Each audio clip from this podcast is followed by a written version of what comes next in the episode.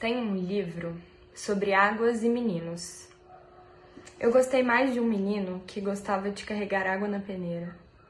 A mãe disse que carregar água na peneira era o mesmo que roubar o vento e sair correndo para mostrar aos irmãos. Era o mesmo que catar espinhos na água, o mesmo que criar peixes no bolso. O menino era ligado em despropósitos. Quis montar os alicerces de uma casa sobre orvalhos. A mãe, a mãe reparou que o menino gostava mais do vazio do que do cheio. Falava que os vazios são maiores e até infinitos. Com o tempo, aquele menino que era cismado e esquisito porque gostava de carregar água na peneira, com o tempo descobriu que escrever seria o mesmo que carregar água na peneira.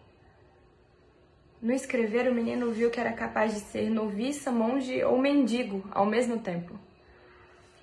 Com o tempo, o menino começou a aprender a usar as palavras e viu que podia fazer peraltagens com as palavras e começou a fazer peraltagens com as palavras.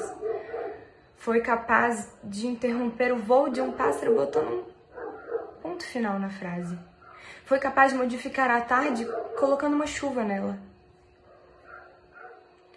O menino fazia prodígios. Fez até uma pedra dar flor. A mãe reparava o menino com ternura. A mãe falou: Meu filho,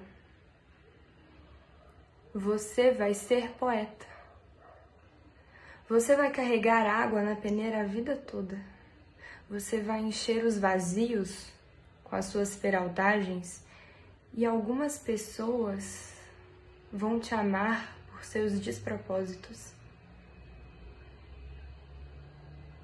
O menino que carregava água na peneira, Manuel de Barros.